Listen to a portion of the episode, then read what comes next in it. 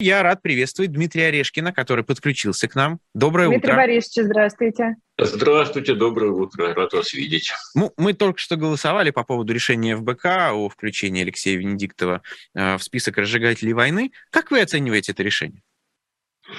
Э, я оцениваю это решение как дурновкусие. Потому что самое плохое, что сейчас может сделать так называемая оппозиция, это заняться внутренними разборками. Э, Алексей Венедиктов сделал огромное дело в течение 30 лет, э, содержал лучшую радиостанцию в России. В связи с этим ему приходилось, конечно, договариваться и с начальством. А, с моей точки зрения, он совершил ошибку, связавшись с этим электронным голосованием. И уж точно его не следует за это, с моей точки зрения, причислять э, к разжигателям. Э, мне кажется, наоборот, задача была бы найти общие точки зрения, общие точки позиции, скажем так, а не выяснять, э, кто прислуживает вот этому самому кровавому режиму. Это стилистика не та самая, которая всегда губила российскую оппозицию, когда, которая собачилась э, друг э, с другом, э, исходя из каких-то высоких соображений. Вот неумение договариваться, неумение находить компромисс – это, возможно, какой-то фундаментальный изъян нашей политической культуры. Ну и, кроме всего прочего, это, по-моему, глупо. А дискредитирует весь список вообще, вот когда появляются такие фамилии, как фамилия Венедиктова? Ну, я думаю, конечно. Мне кажется, что сама по себе затея, кто виноват, э, э, это лучше делать после того, как э, будет проведена радикальная реструктуризация государственного устройства, если она возможна в принципе, но тогда можно там будет сводить с кем-то счеты. А сейчас, мне кажется, всякий человек, который может помочь общему делу, должен быть согрет, приголублен и объят. А вообще, в целом, вот вы говорите, не время э, искать, кто виноват. Но ведь у списка есть, э, как бы сказать, практическая ценность. Он помогает Евросоюзу решать, кого вносить в санкционные списки, а в кого нет. Разве не время подсказывать в том числе, кого вносить, а кого нет? Э, ну уж, во всяком случае, не Венедиктова который сделал чрезвычайно много, в том числе для формирования, скажем, или, во всяком случае, для представления трибуны тому же самому э, Навальному и его сторонникам. Э, вот мне кажется, что это последний человек, которого следовало бы э, подвергать санкциям за то, что он как бы разжигает эту самую украинскую войну. Ира? А ты, если ты не по, э, с этой темой закончили, то я бы с твоего разрешения... Давай, конечно. Пришла. Дмитрий Борисович, вы знаете, я все эти дни ужасно мучаюсь, и, и может быть, вы мне дадите какой-нибудь ответ, который меня, может быть, успокоит как-то. Почему такие трагедии, как э, Ейск, или то, что произошло с мобилизованными, Почему это проходит, и все делают вид, как будто бы это вообще небольшая новость, как будто бы это вообще ничего не значит. Ну, Поговорили если... один день. Э, простите, э, если говорить про мобилизацию, то, в общем, тоже не совсем большая новость, если правильно понимаю объект вашего негодования, потому что это было ожидаемо. Понятно, что... Нет, я имею в виду стрельбу, стрельбу именно трагедии, когда там вот на полигоне, значит, э, расстреляли друг друга. Я, а, не, да. не, ну потом вы сказали про мобилизацию. А, в общем, или вы имеете в виду, почему это как бы игнорируется, вытесняется из информационного пространства, да, вот это у вас вопрос? Э, ну, как будто бы это вообще... Что, ну, ну, да, потому что раньше это была бы огромная новость. И та же самая трагедия в Ейске, мы бы говорили об этом чуть ли не неделю, если не больше. Ну, значит, мобилизация, с моей точки зрения, это не новость, хотя это, конечно, надо было бы обсуждать, но это было предсказуемо, так, так скажем, и даже, наверное, неизбежно, учитывая состояние путинской армии.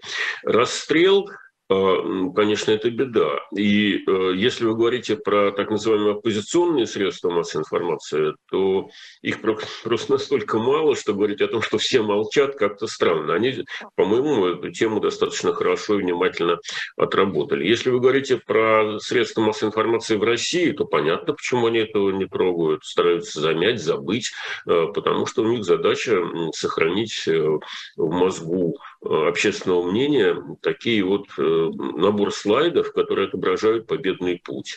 А раз, что мобилизация, что расстрел в этот победный путь не вписываются. Соответственно, эти темы надо быстро забыть и заместить э, чем-то другим. Ну, например, там какими-нибудь распятыми мальчиками или еще что-то такое. Тут, мне кажется, тоже вполне предсказуемо. Это профессионалы информационного фронта работают. Они их задача набить э, в голову слушателей большое количество жеванной бумаги э, с тем, чтобы создать своих сторонников. Ну, и они, например, охотно рассказывают про то, что Украина будет, собирается взрывать э, Каховскую дамбу. Ну, и кто-то верит, наверное, в это. Хотя это совершенно контрпродуктивно для Украины. Зачем? А, они себе только так затруднят дальнейшее продвижение через Днепр пункт первый, как они... Да потому что фашисты. А, ну вот, вот, вот, правильно. Вот, отлично. И вот такая вот логика и работает, конечно. А, но если подумать мозгами, то даже фашистам совершенно нет резона топить э, Херсон э, перед земной водой. Это, кстати говоря, стилистика сталинской Москвы. Когда немцы были под Москвой, взрывали на канале Москва-Волга плотины, для того, чтобы вот э, на 2-3 дня задержать наступление фашистов. Э, а, как выяснилось позже, они с той стороны наступать не собирались, но несколько деревень в декабре э, залили водой. Ну, соответственно, никто же их, конечно, не предупреждал, так что было большое количество Э, жертв э, мирных жителей. Ну вот примерно то же самое сейчас э, пытаются влить уже так, так называемые антифашисты. Ну, вас, меня это не удивляет, потому что это элемент такой грубой, грязной, палаческой информационной работы. А и грубые, и грязные люди в резиновых сапогах и мясницких фартуках эту работу и совершают. Несколько удивляет, что российские радиослушатели и телезрители во все это верят, э, но это уже вопрос, наверное, к ним э, и к их врожденной травме, связанной с системой советского образования. Дмитрий Борисович, мобилизация укрепила широкую поддержку Владимира Путина? Нет, конечно, она ее ослабила. Потому что если вы возьмете иностранного агента по имени Левада Центр, то вы увидите, что до мобилизации э, рейтинг э, ну, не рейтинг, скажем так, ответ на вопрос, в правильном дела, в правильном направлении идут дела э, в стране или в неправильном, э, был в 67% случаев положительным. Ну, я имею в виду сентябрьские данные. А октябрьские данные того же самого иностранного агента, которого демократическая общественность, кстати, как и Венедиктова, обвиняет в том, что Левада работает на кровавый режим, хотя кровавый режим Леваду наградил званием иностранного агента. А, так вот, э, в октябре после мобилизации Э, рейтинг показывает цифру 60, то есть снижение на 7 процентных пунктов произошло. А при этом оно остается поддержка или ощущение у людей, что все идет в правильном направлении в нашем Отечестве, э, все равно превышают э, позитивные настроения по этому случаю, превышают половину. Ну, можно сомневаться в том, что 60, там может быть какая-то систематическая ошибка есть, за которую социологов сейчас Э, более или менее рационально критикуют. Но даже если эта систематическая ошибка присутствует, потому что кто-то боится отвечать, то она более или менее постоянна, а скачок на 7% э, при любой, скажем так, э, при любой систематической ошибке, он сам по себе значим. Даже если это уровень, скажем, не 60, а 50% поддержки, падение на 7% сохраняет свое значение для понимания того, что происходит. Я думаю, что В следующем месяце с ответом на вопрос, все ли в России идет в правильном направлении, еще больше соотечественников задумаются и, возможно, дадут ответ отрицательный. Дмитрий Борисович, но при этом э, есть, по крайней мере, да, теория, о которой Алексей Венедиктов говорил, и мы, к сожалению, видели э, некоторые подтверждения этому, что Владимир Путин считает, что он таким образом записывает свои сторонники всех родственников мобилизованных. Потому что, ну, если твоего родственника мобилизовали, он там, ты не можешь желать ему поражения, ты не можешь желать ему смерти, да, ты начинаешь ему сочувствовать, ты начинаешь сочувствовать в целом этой войне, а, соответственно, и Путину. Вот, эм, статьи, э, собственно, данные опросов как раз показывают, что это не работает. Да, своему родственнику они сочувствуют. Да, мне приходилось слышать, э, что э, люди недовольны мобилизацией, им это не нравится. Но обвиняют они в этом Украину. Да, вот именно. Так, ну, фашистов, как вы их Но то, что мы видели на примере... Да, женщина, которая погиб сын, она кричит «Будь проклята Украина». Ну, это, это, это, это она, у меня это просто на личном уровне приходилось слышать. А, это так. Но сам по себе факт мобилизации, как и сам по себе факт гибели ее сына, ее не, восторг, не приводит в восторг. И э, идея о том, что она будет поддерживать и голосовать за Путина, может быть, и работает, но, скажем, там в 10% случаях, а в 90% скорее люди начинают нервничать. Э, среди тех, кто не поддерживает мобилизацию, я думаю, э, процентное соотношение тех, кто поддерживает Путина, все равно выше половины. Примерно такой же, как в среднем э, по стране. Э, может быть, им нравится Путин, может быть, им нравится война, э, может быть, им нравится то, что Россия дает отпор проискам Запада, но им не нравится мобилизация. Угу. То есть логика очень простая. Пусть мы, конечно, поднимаемся с колен и побеждаем, и всех ставим на место этот ужасный Запад и эту ужасную Украину, но за что мы его сына-то забрали? Если уж Потому что на нас нападает случится... Украина. Уже, уже ведь реально а, это как будто бы общее место. Нет, То есть понимаете, люди говорили, логика. мы напали, чтобы, чтобы на нас не напали, а сейчас это звучит уже буквально, что они на нас напали. Да-да-да, конечно, конечно. А уже так это и сформировано. Это вот э, добрые люди, это такую концепцию сформировали, что мы защищаемся от агрессии. А, но мы про разные вещи говорим. А, есть э, просто очевидные данные о том, что людей это пугает, людям это не нравится. Они готовы поддержать войну, не за, но не за свой счет. Это весьма популярная точка зрения. Я ее слышал на самых разных уровнях, вплоть до региональных начальников, которые говорили, правильно, да, молодец, Путин, но почему он снижает, скажем так, э, инвести... ну, денежную поддержку, дотационную поддержку нашего региона. То есть пусть он воюет за какие-то свои деньги. Подразумевается, что у государя должна быть своя казна, откуда он может взять золото полную шапку и кому-то этого золота отсыпать.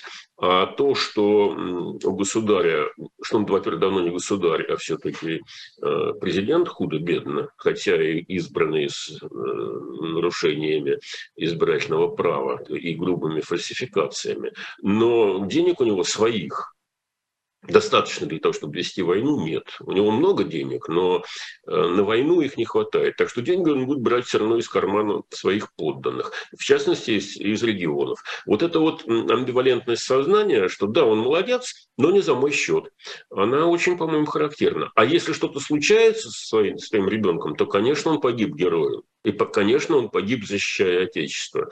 Э, надо быть очень сильным человеком, чтобы сказать, что я заблуждался, я поддерживал не того, кого надо, а, и поэтому я виноват в том, что мой сын погиб. Нет, это, это такого не бывает. Это, может быть, каждый конкретный, отдельный конкретный человек может такой когнитивный диссонанс пережить, но общественное мнение, оно просто избегает этого диссонанса. Оно бережно хранит фанерку в своем мозгу, которая отделяет э, мозг от осознания реальности. Очень важный, реальность... очень важный момент. Значит ли это, что путинизм будет и после Путина? Эм, В общем-то, ведь путинизм тоже не на пустом месте вырос. Путинизм – это прямое продолжение советской системы ценностей. Можем повторить. Это ведь взято откуда? Из того, что мы, мы победили Гитлера. Причем, конечно, эта картинка о том, что мы победили Гитлера, она абсолютно искажена вот этой самой э, государственной пропагандой, которую называли образованием, потому что Гитлера победили не мы, а антигитлеровская коалиция. И не будь поддержки скажем, ленд-лиза Соединенных Штатов, которые были самой мощной экономикой тогда, даже в большей мере, чем сейчас. Не будь поддержки Британии, Сталин бы не справился, и мы бы не справились. Но и то, что мы за эту войну заплатили 27 миллионов э, жизней, ну так, во всяком случае, не добрали благодаря этой войне, судя по демографическим данным, э, тоже могла бы заставить людей задуматься, если бы они об этом хотели подумать. То есть логика такая, если у вас есть 27 миллионов лишних, и если вы уверены, что ленд-лиз э, будет у вас за спиной, то тогда давайте пробуйте повторить. Но на практике там получается, что народочку не хватает, что мы и наблюдаем на самом деле, да, и ленд-лиз за страной Украины. Но вот теперь эта идея о том, что можем повторить, через 8 э, месяцев превращается вот в это кровавое месиво и кровавый тупик, в котором топчется страна, растаптывая свое достоинство, политическое будущее, идею русского мира, русской культуры и так далее. Но вопрос ведь в том, она будет выходить из тупика после Нет. Путина? Нет. Она вот, вот Путина не будет, она будет выходить, она будет там стоять? Нет, э, все зависит от действий элит. В частности, все зависит от тех товарищей, э, как буржуазных писак, акул пера и продажных работников э, средств массовой информации. Если они будут промывать мозги в противоположном направлении, довольно быстро это все сотрется. Вот надо понимать, опять же, из советского опыта, что товарищ Сталин, как в воспоминаниях Хрущева сказано, объяснял ему, что народ, говорил товарищ Сталин Хрущеву, это навоз, пишет Хрущев. Но я-то думаю, что Сталин употребил другой термин значит, по этому поводу. Но Хрущев, как положено советскому человеку, в нормальной жизни особенно советскому начальнику, без мата слова не скажет. Но когда дело касается письменной речи, у него вот такое вот подчеркнутое уважение, не дай бог дурного слова произнести. Ну так вот, э, народ – это навоз, из которого великая личность лепит что-то достойное. А когда у тебя есть телевизор в качестве вот этого самого э, гончарного круга, скажем так, то эта великая личность может слепить почти что угодно. И как будто мы не видели, как э, Адольф Алаизович слепил из уважаемого, культурного, умного, образованного немецкого народа, э, черт знает что. Всего за там несколько лет.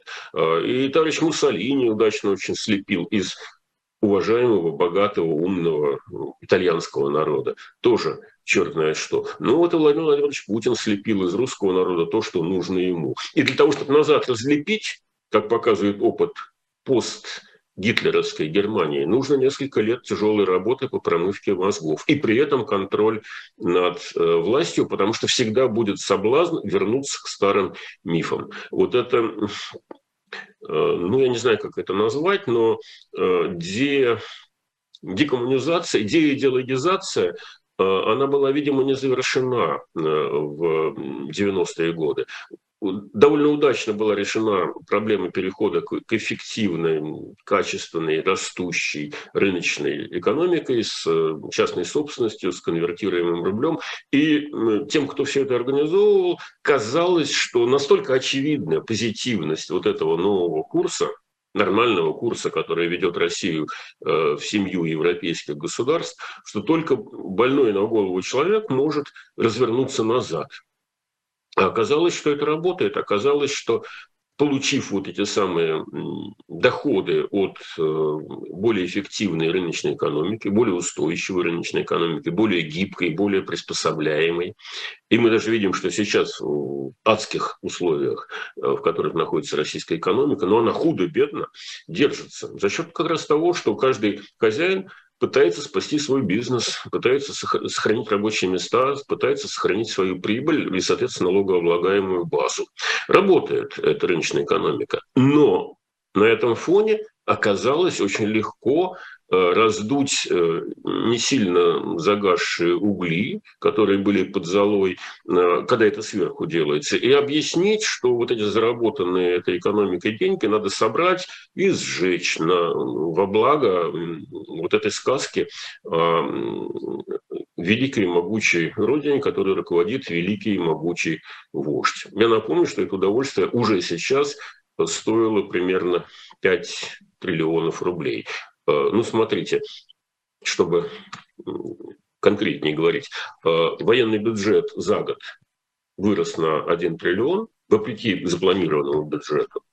И плюс ожидается снижение ВВП, ну, как минимум на 3%, поскольку ВВП 131 триллион, значит, 3% э, минимум – это около 4 триллионов. Итого минус 5 триллионов. Я для себя провел такую вот простую операцию э, и прикинул, что если, скажем, предположить, что 50, 50 тысяч российских мужчин погибли на этой войне, то, учитывая эти потери в 5 триллионов, одно делим на другое, получается, что каждому из этих погибших, или вернее так, каждого из этих погибших Родина купила за 100 миллионов рублей. Э, ну, учитывая, что 10 миллионов рублей стоит хорошая трехкомнатная квартира, значит, этих погибших можно было снабдить десятком хороших квартир в хороших городах. Вместо этого их привезли назад в полиэтиленовых мешках. И народ об этом как-то старается не задумываться, возможно, потому что ему об этом э, не говорят. А ведь это только начало, потому что экономика и дальше будет сжиматься. Э, у людей не возникает вопроса, а не стоило ли эти триллионы потратить на строительство дорог, мостов, жилья, там, э, лечение, обучение и так далее. Нет, война важнее. А, то есть даже такой вопрос у народа не возникает? А почему? Ну как это происходит? Я не понимаю. Вот у меня эти вопросы просто в голове постоянно. Я не понимаю, эти же деньги можно было бы направить на... Ну, вот видите ли, это как раз... На э, плитку. Это, на плитку да. в Москве, в конце концов. Конечно, да, можно было, сколько раз можно было бы бордюры поменять. Эм, вот потому что вы принадлежите к типу людей, их в России довольно много, до 30 миллионов человек, которые мыслят рационально. А общественное мнение, а тем более общественное мнение постсоветское, оно мыслит иррационально, оно мыслит категориями вождества. Оно думает, что действительно есть сильный лидер, который нас спасает от агрессии Запада, а Запад спит и видит, чтобы захватить вот эту вот самую территорию в 17 миллионов квадратных, квадратных километрах, населенную людьми с головой забитой ватой и жеванной бумагой, и их подчинить себе, растоптать, уничтожить и так далее. Но живет это у них в голове. А у вас, наверное, нет. Ну, потому что вы думаете, что Западу это совершенно не нужно делать, потому что он все, что ему нужно, с этих территорий купит за свою зеленую нарезанную бумагу. Вы это понимаете. А люди, которые верят э, путинским сказкам, этого не понимают и не хотят понять, потому что это им, им это дает иллюзию собственной значимости, собственного величия. А власть это охотно разжигает, э, поддерживает. И там вполне умные и предельно циничные люди на этом, опять же, зарабатывают себе весьма большие деньги, весьма серьезная политическая влиятельность и так далее и тому подобное. Вот как раз э, у меня нет претензий к общественному мнению, потому что оно есть объект воздействия. Угу. А мои претензии адресованы к тем, кто прекрасно понимает, что делает, а, и убивает мою страну. Я уж не говорю про Украину. Да, тут как раз... Да, конечно, я хотела сказать, что, конечно... Украине еще хуже от, от нас. Вот что удивительно. А скажите, э, ну, наверняка у вас есть коллеги, а может быть даже и когда-то друзья, которые теперь, исходя из своей профессии, делают этот режим, помогают ему, воздействуют Нет, таких, на таких друзей у меня не осталось. Хорошо, ну, а коллеги. У меня, остались, у меня остались друзья, и, в общем, я стараюсь, э, я стараюсь сохранить с ними человеческие отношения, уважая их право заблуждаться. Я не бью горшок об горшок, потому что они мне слишком дороги, как люди. Они смотрят телевизор и хотя они умные люди, но какая-то часть вот этой самой информации у них в голове остается. А, и им, ими я дорожу и не собираюсь э, с ними рвать отношения. А вот те, кто занимается на профессиональном уровне, те давно мне уже не друзья и даже не коллеги, э, и мне с ними говорить особенно не о чем. Я вот интересно. Да и им тоже. Вы мотивацию их понимаете? Да. Неужели это просто деньги? Э, это деньги, это статус, эм, это влияние, э, это боязнь потерять все, что нажито непосильным трудом. Ну, представьте себе, что вы журналист э, Первого канала, и зарплата у вас в пять раз больше, и у вас ипотека и все остальное прочее, и вы добились там определенного статуса, какой-нибудь начальник редакции. И вот теперь надо сказать, нет, это все не так, я эту работу бросаю, я не хочу. Есть люди, которые так поступают. Мы знаем их э, фамилии. Та же самая госпожа Овсянникова, например. А, но далеко не каждый может на это решиться. И тогда у него включается механизм в голове, э, что он сам себя оправдывает э, тем, что он Родину защищает потому что Родина является объектом атаки. Он защищает свое рабочее место, он защищает свою кормушку, так грубо говоря, а, ассоциируя это с Родиной. Но, будучи не глупым человеком, в общем-то, он не может не понимать, что он врет. Он считает, ну да, надо врать. Время такое, что... А все врут будут говорить... Все врут, все да, врут. правильно, все врут. А посмотрите, он те, те, те, и те угу. тоже врут. Ну, о чем мне-то не соврать? И ну, с такими людьми неинтересно. Э, они уж слишком, по-моему, э, понятные. Мне кажется, гораздо сложнее не соврать в данной ситуации э, и потерять поддержку, а иногда даже и уважение своих Дмитрий Борисович, вопрос от нас, сырый. Мы дети, вам взрослым. Как вы отдали им страну? Как так получилось, что вы отдали им страну? Вы знаете, я никогда не обладал этой страной, поэтому я не очень сильно э, переживаю. Это первое. Второе. Э, э, нас довольно подло обманули. Если вы посмотрите э, первое обращение Владимира Владимировича Путина к Федеральному собранию в 2000 году, которое, наверное, ему писали там, я не знаю, условно говоря, люди из Гайдаровского штаба, то там все абсолютно правильно. То, за что я бы и сегодня проголосовал. Вот правда. А, но проблема в том, что эти люди, во всяком случае, один из них, Владимир Владимирович Путин, так устроен внутри себя, что на самом деле его комплексы неполноценности, с которыми он бороться не в силах, и из-за которых он вынужден ползти, ползти, ползти и бороться за власть, и сохранять эту самую власть навсегда, ради этой власти идет на все заставляет человека идти на все.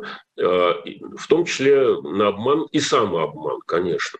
И оглядываясь назад, очень несложно посмотреть э, поворотные точки, где он совершал предательство тех э, идеалов и того флага, под которым он избрался в президенты первый раз. Кстати говоря, на достаточно честных выборах там были приписки, но э, по сравнению с тем, что мы наблюдаем вот на последних выборах, они были на порядок ниже. То есть, э, ну или, во всяком случае, в разы ниже. Я сейчас не хочу углубляться в детали.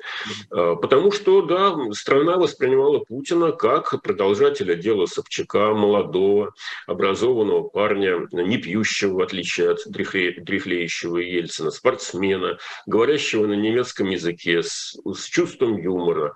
Замечательный образец европейского политика. И, и он был такой, в общем, довольно симпатичный джентльмен. А, и как это все... Ну, в общем, у многих в голове такой образ и сейчас остался, благо его а, телевидение поддерживает, да и сам Путин неплохой артист. Но мне кажется, что значительная часть людей, обладающих головным мозгом и умеющих им пользоваться, по мере развития процесса начинали понимать, что это за человек. Там, скажем, э, Виктор Шендерович понял в 99 году или там в 2000 когда разгоняли НТВ. Ну, я понял попозже, в 2002 году. Кто-то понял в 2003, когда посадили Ходорковского, и там, когда произошел Нордост. Э, кто-то испугался во время э, грузинской войны, кто кого-то оскорбило события 2014 года с Украиной. Ну а теперь уж, теперь мне кажется, уже объяснять ничего не надо. Потому что если надо объяснять, то, то не надо. Не надо. Да. То не надо. Спасибо да. большое, Дмитрий Спасибо. Арин, у нас в эфире. Спасибо, Спасибо вам, до свидания. До Спасибо, свидания. до свидания.